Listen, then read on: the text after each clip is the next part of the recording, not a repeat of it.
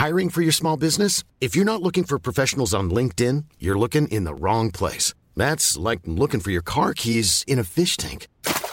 LinkedIn helps you hire professionals you can't find anywhere else, even those who aren't actively searching for a new job but might be open to the perfect role. In a given month, over 70% of LinkedIn users don't even visit other leading job sites. So start looking in the right place. With LinkedIn, you can hire professionals like a professional. Post your free job on linkedin.com slash people today. Cuento. Tu dosis diaria de noticias. Buenos días a todos y todas, les deseamos que tengan un hermoso día de parte de Te lo cuento. Aquí les traemos su dosis diaria de noticias para que sepan qué pasa en el mundo. Y comenzamos. ¿Alguien les cree? Mientras se van acomodando en el poder, los talibanes le ofrecieron amnistía a los antiguos gobernantes y prometieron respetar los derechos de las mujeres. ¿Los hackearon? Todo indica que no, ya que ayer el portavoz talibán, Sabiullah Mujahid, sorprendió a medio mundo al dar una conferencia de prensa en la que hasta contestó preguntas de los reporteros. Entre otras cosas, el líder talibán tranquilizó al mundo diciendo que no permitirán que el país se convierta en los headquarters desde donde distintos grupos amenacen a otros países. Además, se comprometieron a dar una amnistía general y a respetar los derechos de las mujeres, eso sí, dentro de la ley islámica. Así que muchos sospechan que seguirán violando derechos humanos a diestra y siniestra. Más allá de sus dichos, los hechos ya dejan ver que el país dio un giro de 180 grados en un abrir y cerrar de ojos. Para empezar, los talibanes rebautizaron el país como el Emirato Islámico de Afganistán y empezaron a poner distintos checkpoints para llegar al aeropuerto de Kabul, el cual ya fue liberado y reabierto para vuelos militares y comerciales. Mientras tanto, el líder político de los talibanes, Abdul Ghani Baradar, aterrizó ayer en la ciudad de Kandahar, procedente de Qatar, y se espera que asuma la presidencia del país en los próximos días. Donde siguen lidiando con la crisis es en Estados Unidos, pues la caída de Afganistán los ha metido en una camisa de 7.430 varas. El Pentágono dijo que espera que en los próximos dos días pueda estar despegando del aeropuerto de Kabul un vuelo cada hora para poder sacar de Afganistán hasta 9.000 personas diarias, entre personal diplomático, ciudadanos estadounidenses y afganos que hayan apoyado la misión de Washington en los últimos 20 años. Lamento boliviano.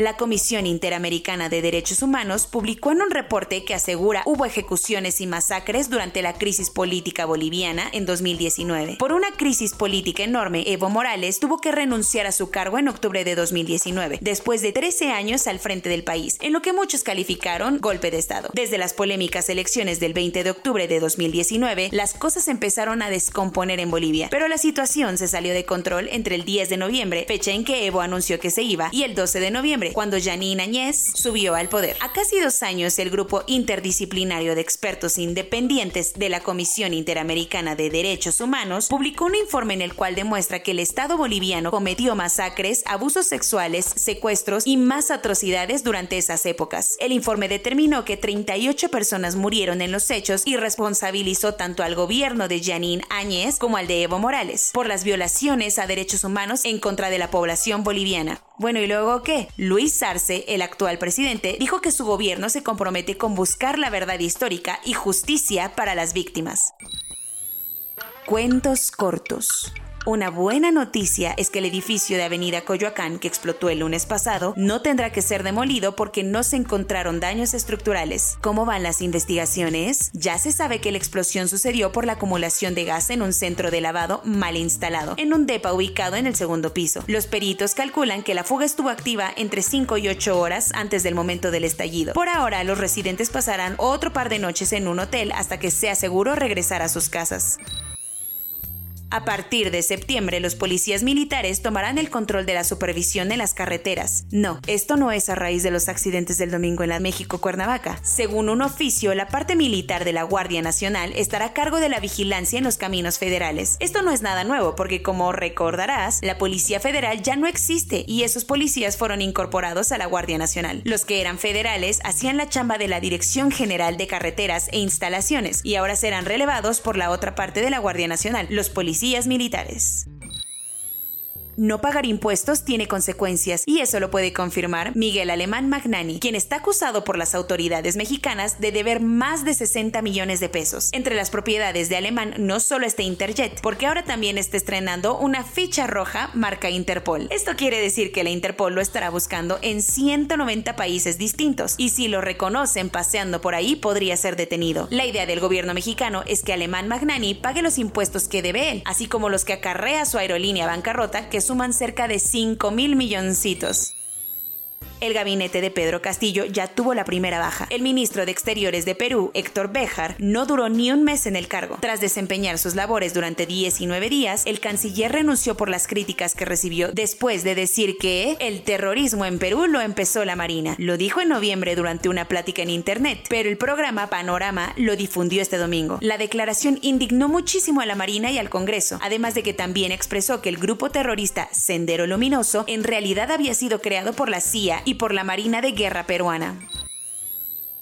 Una nueva isla a 50 kilómetros al sur de Minami, Ioto, en Japón, hizo su debut después de que un volcán subacuático hiciera erupción a finales de la semana pasada. El movimiento terrestre causó que un pedazo de tierra se asomara entre el océano, volviéndose parte de las más de 6.000 islas que componen el archipiélago japonés. El nuevo islote tiene un diámetro de aproximadamente un kilómetro, pero según el Servicio Meteorológico japonés podría seguir creciendo o incluso desaparecer. Entonces mejor no encariñarse mucho con el novato territorio. El protagonista del verano continúa siendo el fuego que nada más no está dispuesto a apagarse. Las nuevas zonas afectadas son del oeste de Estados Unidos, donde los incendios han afectado gravemente a varias partes de California y Oregón. Del otro lado del Atlántico, la cosa no pinta nada bien para Francia, donde las llamas ya consumieron aproximadamente 6.000 hectáreas de la Riviera Francesa. Grecia, Turquía, Francia y Estados Unidos son solo algunos países que este año han sufrido las consecuencias del cambio climático, perdiendo miles vidas, hogares y hectáreas por las brasas. Corona News. En México, el número total de vacunas puestas es de 78.098.989. El número de personas vacunadas con esquema completo es de 29.629.517. Esto representa el 33.11% de la población mayor a los 18 años. AMLO asegura que la carta compromiso que solicitó la SEP para el regreso a clases en realidad no es obligatoria. Ahora sí que, ¿quién los entiende? La prueba COVID para el regreso a labores presenciales de servidores públicos ya tampoco será necesaria. Bueno, solo si presentan un esquema de vacunación completo. Ángelo Mata, quien es menor de edad, recibirá la vacuna gracias a un amparo interpuesto por su padre bajo los argumentos de que los lineamientos de vacunación violan los derechos a la salud de los mexicanos. Tras seis meses seguidos de no contagios, Nueva Zelanda volvió a entrar en cuarentena de tres días por solo un caso positivo. Estados Unidos ya va a mandar parte de las vacunas que prometió donar al mundo. El primer envío será de 488.370 vacunas Pfizer para Ruanda. Greg Abbott, el gobernador de Texas, tiene COVID. Su oficina informó que está completamente vacunado y es asintomático. Y esa fue su dosis diaria de noticias. Soy Laura Gudiño y nos vemos hasta mañana. Te lo lovers.